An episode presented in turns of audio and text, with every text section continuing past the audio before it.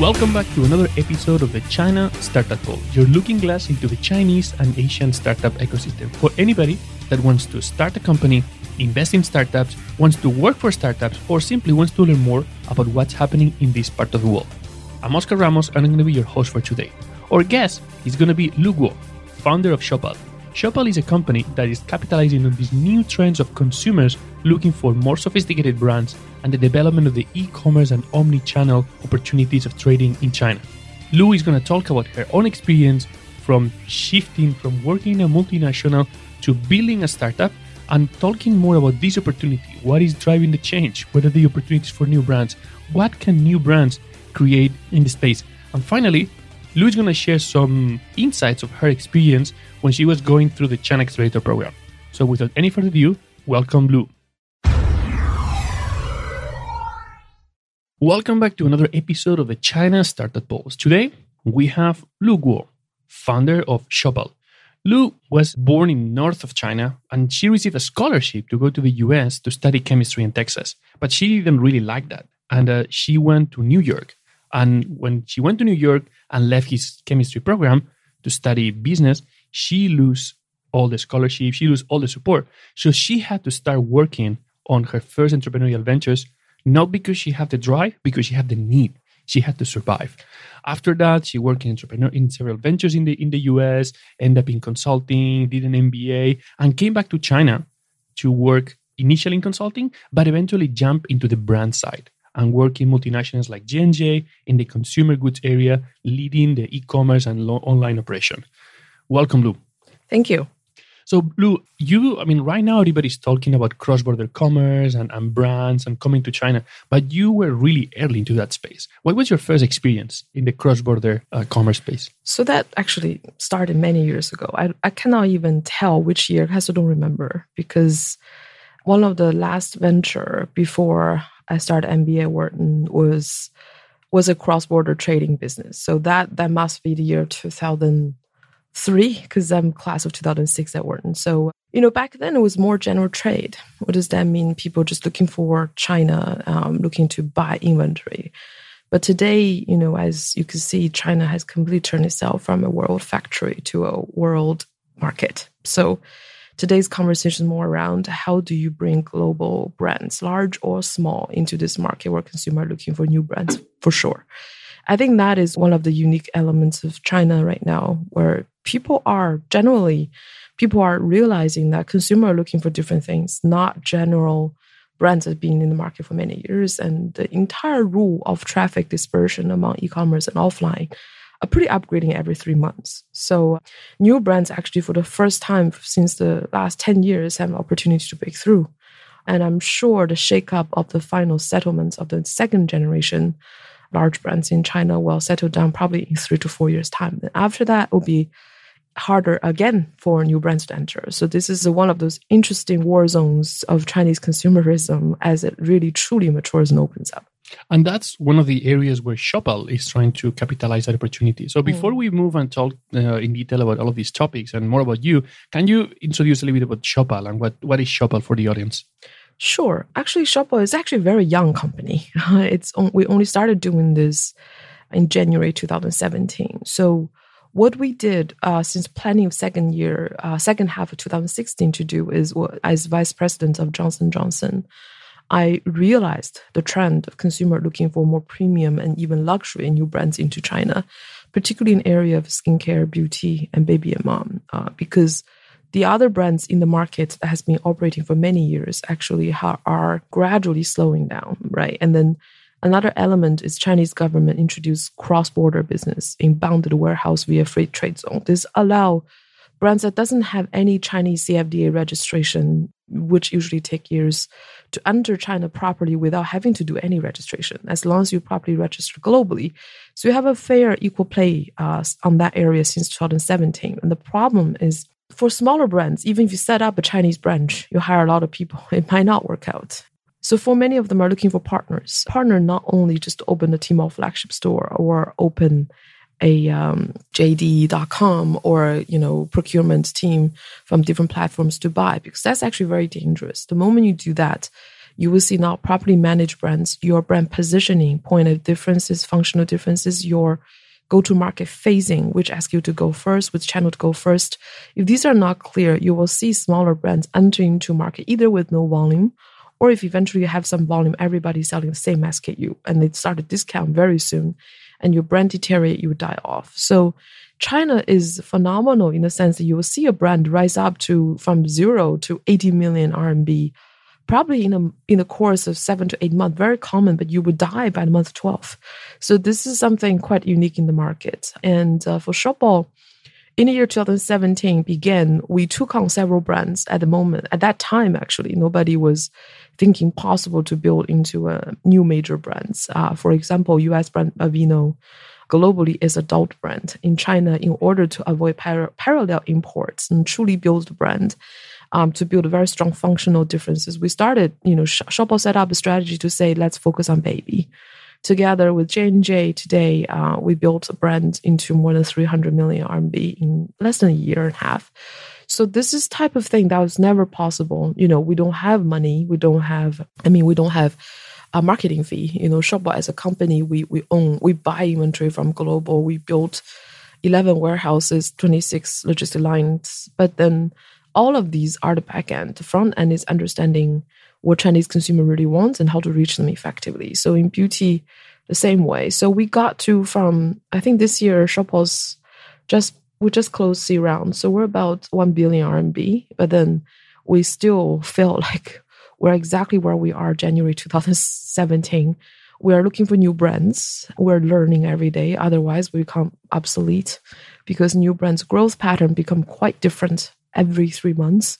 But then the interesting thing is you have company like us are able to do this. If, if it's even four years ago where this market is dominated by large players, you will only see the typical TPs who, who took on large brands, right? And today, Shopal actually, you know, I'm sure there are so many companies like Shopal. We actively scan the market for new brands. We're looking for new opportunities. So TP, I mean, uh, just mentioned TP, and TP is a concept that is, is very local. It's a concept that people understand right. in China. originally was Tmall partner or Taobao partner. Right. Companies that were that had a license recognition from any of the companies in the Alibaba group to run stores, run the, the online operation of uh, of brands with this backing from from Alibaba. But right now, this is more a concept that has expanded outside the Alibaba uh, ecosystem. Is something basically somebody that buy that operates online stores through different channels for any brand. I want to go back because uh, just mention um, just mention about this situation of being a small company, young company, sometimes not having lots of lots of resources. But you actually came from a multinational where you were actually one of the youngest VPs in J&J in this particular area. What was the motivation that uh, that made you uh, leave this comfortable position in a in a company where you basically had the dream dream job for a lot of people and go back to the uncomfortable space of entrepreneurship? I've always had a little bit odd blood in me, honestly speaking, right? So you think about going to the States at age of 16, lose all the scholarship at 17, selling phone cards on the streets of Flushing, New York, right? And being chased by the police. I've always been excited about Chinese history, where you see several, many generals or leaders who are famous for building something from nothing, right? And and I think that's the ultimate test for me. For example, when I it's odd when I was a you know even later on after after MBA, I was at BCG Boston. Everybody wanted to do strategy project because you you travel less, you work with top senior leadership. I loved operation projects. I travel Monday to Thursday every month, and I I enjoy working small shot brief of strategy project followed by real implementation. So and then that led to, you know, after BCG, everybody said, What do you want to do? And I really have to say, BCG Boston is my home. Eh, there are such a lovely people. I still own a big chance of my life to to the guidance there. Because I remember I said, you know, guys, I love you, but I really want to go back to China. So they said, no, no, no, just go do projects. So ever since, you know, first year into BCG, they've always sent me back to China to lead operation project. Just so happened that then China is looking for operation leader who are able to not only mobilize the top leadership, but middle middle leadership, but also front staff. And I, I felt excitement there. Then after that, I still felt I want to do the real thing. So they said, what do you want to do after BCG? Everybody want to do a, be a strategy VP.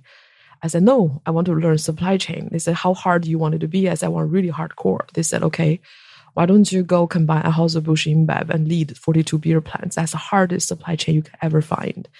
And I was literally, I said, yes, I was jumping ahead and I was going, but then I was drinking beer, breakfast, lunch, afternoon dinner, post dinner dinner, you know, stuff like that. And just to get trust with uh, beer plants GMs, you can imagine, they lead terror, you know, temporary staff, they lead recycling centers. It's very hard. You mentioned earlier that uh, that I mean one of the challenges of being an entrepreneur is that you you have to become a leader and you need to become a leader and an inspirational leader based on on your personality, not just based on a brand that supports you. Know how right. I mean, and right now that uh, that everybody's talking about about Jack Ma stepping down as the as the CEO of the company, and somebody has the the brand of Alibaba. Obviously, is is very strong. Like someone coming is gonna and, is gonna yeah. have that uh, that challenge. I mean, this this strategy of uh, of really go down to the trenches, like roll up your sleeves and and work closely with the people, like drinking beer with the managers of of the beer plants. Is this your approach to to management? Do you think as an entrepreneur that's something that really makes a difference?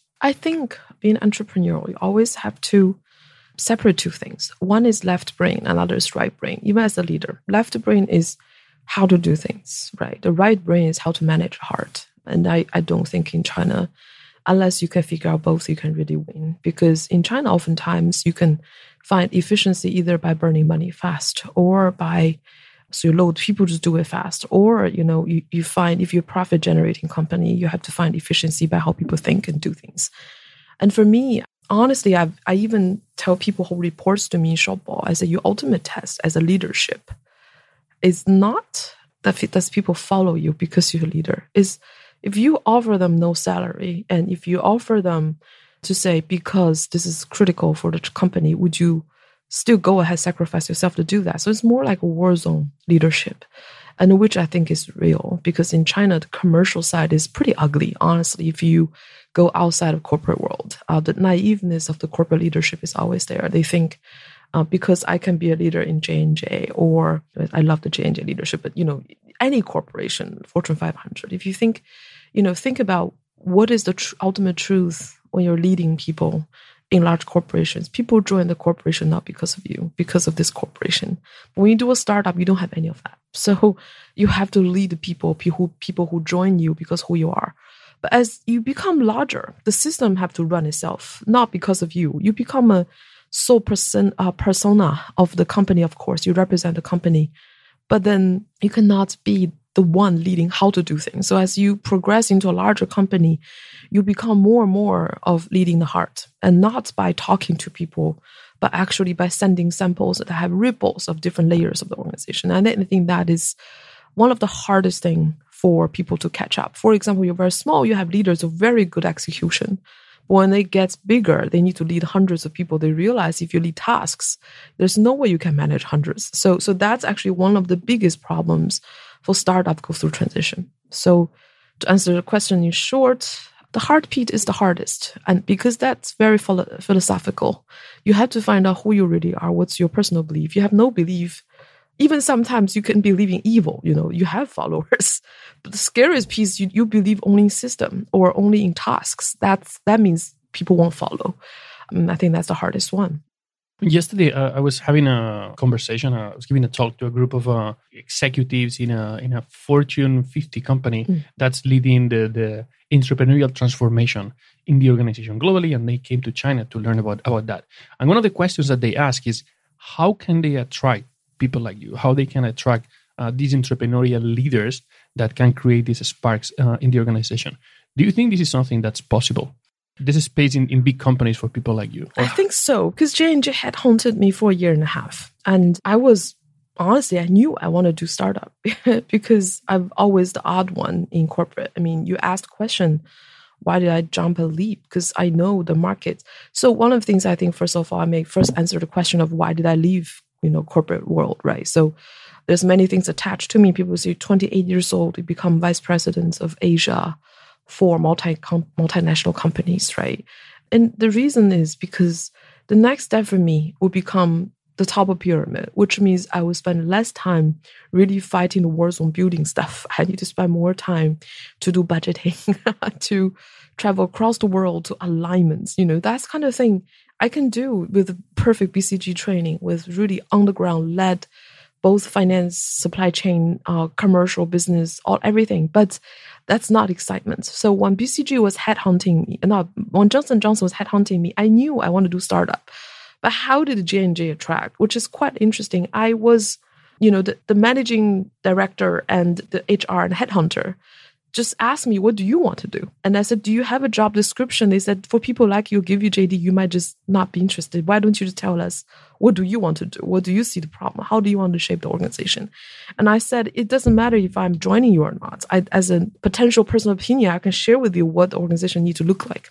or what what does J and J China used to do? And uh, a surprise to me, in, during the course of a year and a half, they just they just kept on making things happen for this move to be possible.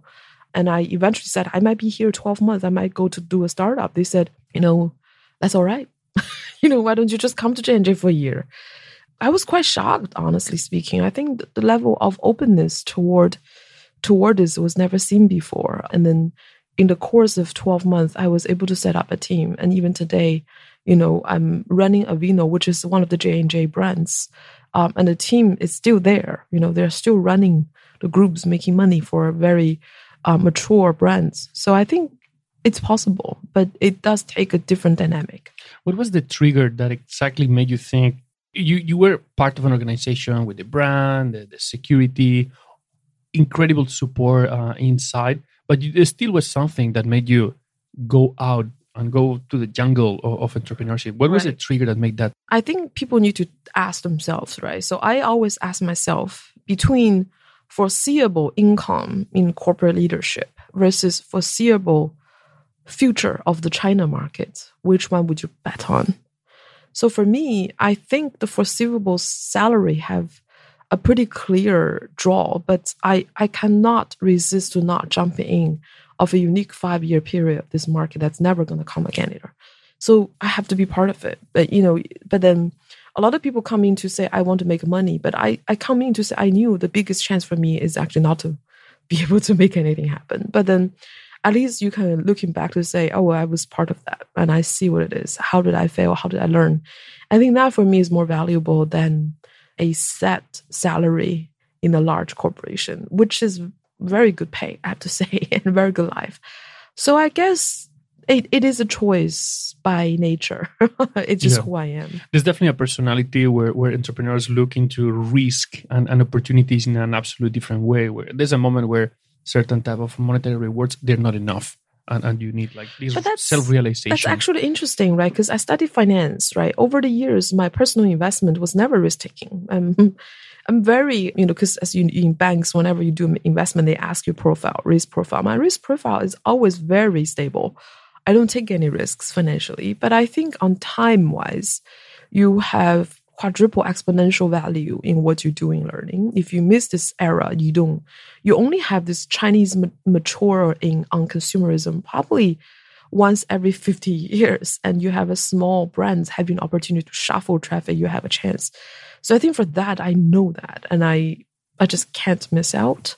But to your point, it is very by nature. If you're not that type of person, another element, I have family too. Um, many people say, "Oh, I because I have a family, I need to support."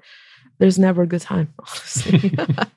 yeah. So um, I want to talk a bit more about about that shift, that that opportunity that you saw, that moment in uh, in the history of China and probably of, of uh, humankind when there's this this change in its industry that is moving one of the largest consumer groups in the world and changing what they are looking for and also the the structure of distribution etc is changing can you talk a little bit more about that Sure. I mean, uh, even five years ago, this is the ultimate competition on resource. So, whoever can cover most of the media coverage in the markets, which is tremendous amount of cost, you have a higher chance to succeed, right? So, as the past two years happen, you will see the major e-commerce platform. Doesn't matter if it's Tmall or JD or Kaola there are becoming traffic dispersion. What does that mean? Consumers are buying more from individuals who can lead or who can advise them what to buy, not only trusting the platforms.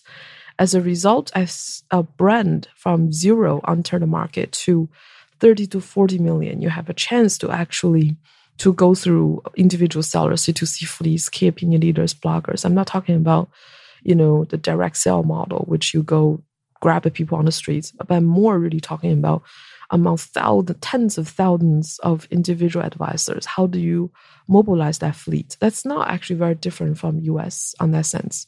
And I think the difference is US, you have Facebook bloggers, and in China, you have bloggers on Alibaba, on JD, on Kaola. Everybody's becoming on WeChat, right? Everybody's becoming a social media content space. So as a brand from zero to 40 million, the critical thing is for you to choose the right SKU and the right positioning for people to really broadcast and learn and push about your brand in a way that loves as a fanatic. And then beyond 40, you have to get on the Tmall's, the JD's, the Kaolas, and even offline. I think offline is more about when you get to cross approximately 100 million US uh, RMB. What do you do to legitimize yourself as a more premium brand so you can command more average ticket value. So this cycle management requires the brand to be very strong, very extremely agile as you evolve on the team you have, on the content you build, on uh, the structure you set up, and even more so on your strategy. So, so this becomes something even the large corporations are not very used to. So you can see the equalization of the market between the large corporation and new brands. You've never seen in my 15 years in China, I've never seen new brands shooting from zero to 100 million in course of less than 24 months. Seems that there's a movement of uh, integration where in the past in China there was a huge concentration in these macro platforms like Taobao, Tmall, Jingdong, and now there's new players coming more, more specialized. You're also talking a bit about these new brands being born. Are these are new brands that are born in China, or these are new brands that come with a with a history and they're like redesigned or reborn in, in China? I think both. Uh, so for Shopal, it's unique. Our mantra is bring the global extreme best into Chinese consumers' hands. So we don't really build brands from scratch because I firmly believe I was with J and J, which is a pharmacy brand, pharmacy corporation. So I went through the manufacturing side. I used to lead supply chain. I can tell a brand without more than four or five years of history of updating formula. It's very hard for it to really have even packaging stability tests ready. So Shopal's mantra is we only seek global brands that's new in China. So it doesn't mean globally it's new. But the phenomenon described, you have a lot of local brands that's coming up because of because this new phenomenon of traffic dispersion, new brands having opportunity. So it, the phenomenon is happening both ends. But Shopal actually is it's more because who we are. We only focus on global brands with long history of formula and ingredients optimization. But that being said, I don't think the traffic dispersed into mega platform versus smaller platform. The smaller platforms is getting weaker actually in terms of, for example, and I cannot name names because they're partners with us too. So but smaller e-commerce platform, B2C platforms are getting harder and harder to have turn fast was I was more talking about not platforms but individual fleets. For example, Shopal would have to handle two thousand bloggers at the same time for it to help build a brand from zero. So their bloggers are individuals. They will have not stores in everywhere. Actually, they will not have their own platform. So this is more of a consumer looking for not only majority media advertising. They're looking for opinion that they can trust and or group social group they can trust. So it's less about b2c platforms today. It's more about who can command the right brand positioning to be broadcast among millions of coalitions of individuals. Um, but that's only for the brand's first cycle. Second cycle you have to go beyond that to the proper climbing of rankings in beauty category or in personal care. And then beyond that you need to think through, through multi-channel omni-channel so that's why we had to have many, many programmers in Shopal that, you know, we actually use our own warehouse management system and order management systems and thick data team to say across all the channels, how do you maximize efficiency for the smaller brands? Otherwise, you don't have that much resource to fight with large brands when it comes to the major platforms. Yeah, actually, that, that's a really, really interesting point because uh, we've been talking a lot about, about consumers. We're talking a lot about the, this human touch necessary for distribution. But Shopal has actually a pretty big technology team in house. And and you already mentioned that how you're building for certain types of functions, you're building your own tools because the ones in the market uh, they don't meet the expectations of uh, of the agility that the brands that you are right. that you are helping need. Can you describe a bit? I mean, what do you think are the breakthroughs or the piece of technology that are really making a difference in uh, in Shopal? I think but by the way, we're not software company, right? We also have extreme right brain side where the people set up the positioning and we generate thousands of contents per day. Uh, I also have a large content team. That's that's equal size of the tech team. But I think Shopal doesn't really think it's more technology breakthrough. It's how do you use data. I think I've always told many AI teams in Silicon Valley, even in Stanford labs, I said it, it was never lack of data in China. It was more of people who knows how to use data to be agile operations. Very rare.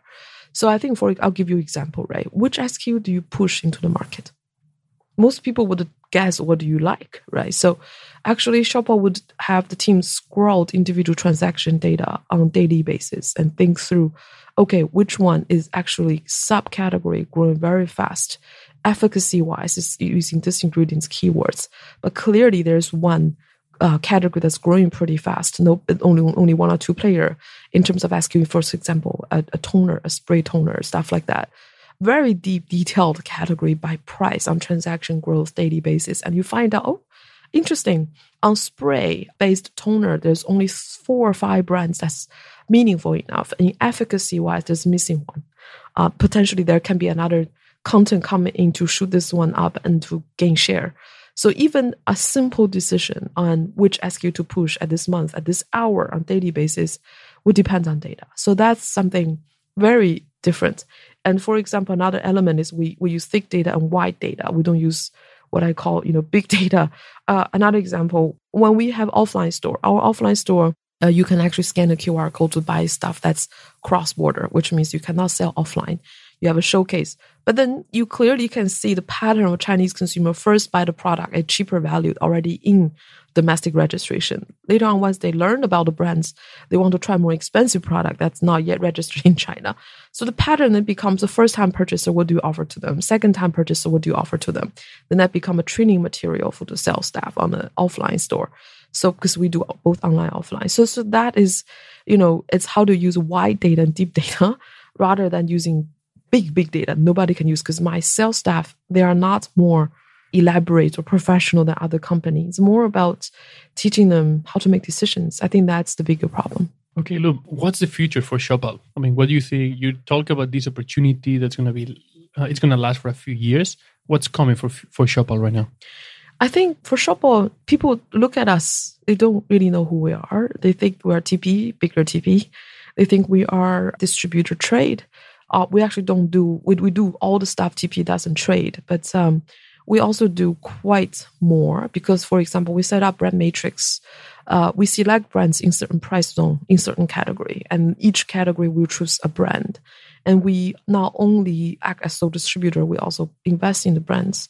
We buy equity, we buy brands, we invest in equity, we build them, and also same time we're online offline. So we are very, in many sense, like a small L'Oreal or Estee Lauder group combined with a small Sephora.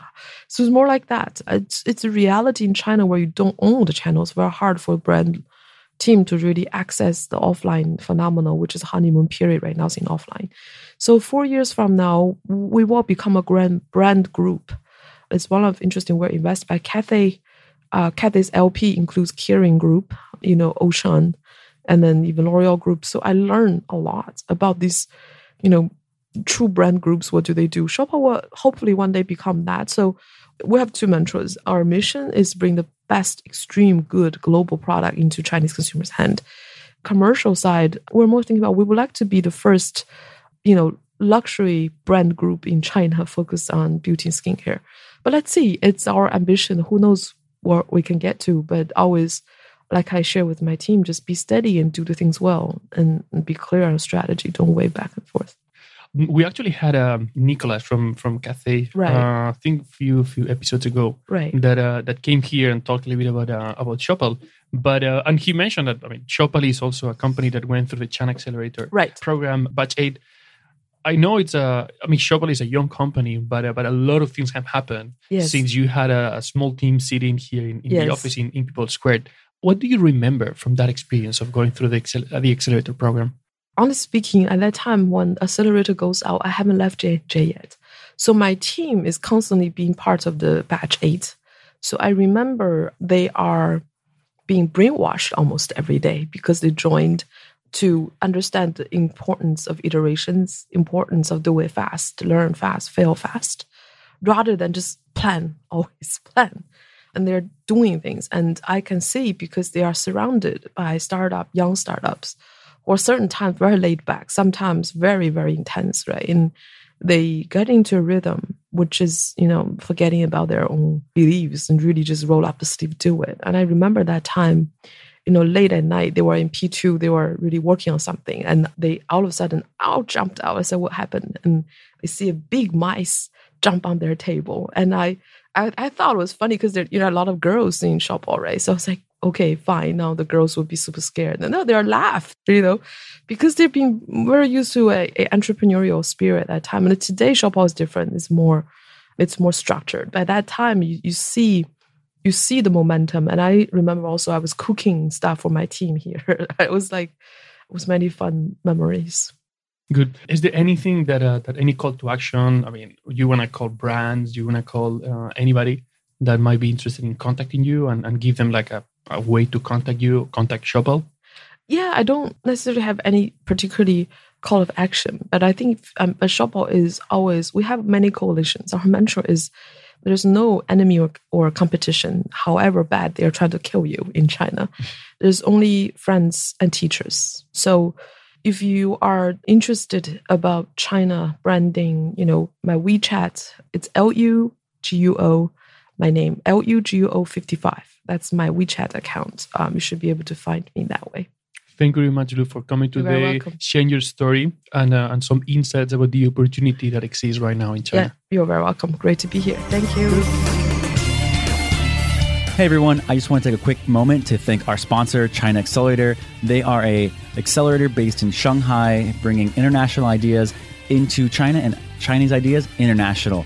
They're number one in what they do. They're a three month program and they help build your idea and make it amazingly successful. You can find out more at www.chinaaccelerator.com. People Squared is the original co working space in China. It's your home for startups, no matter what you're working on. Small team or large, it has all the resources, the environment, the culture, everything that you need to take your idea and make it successful.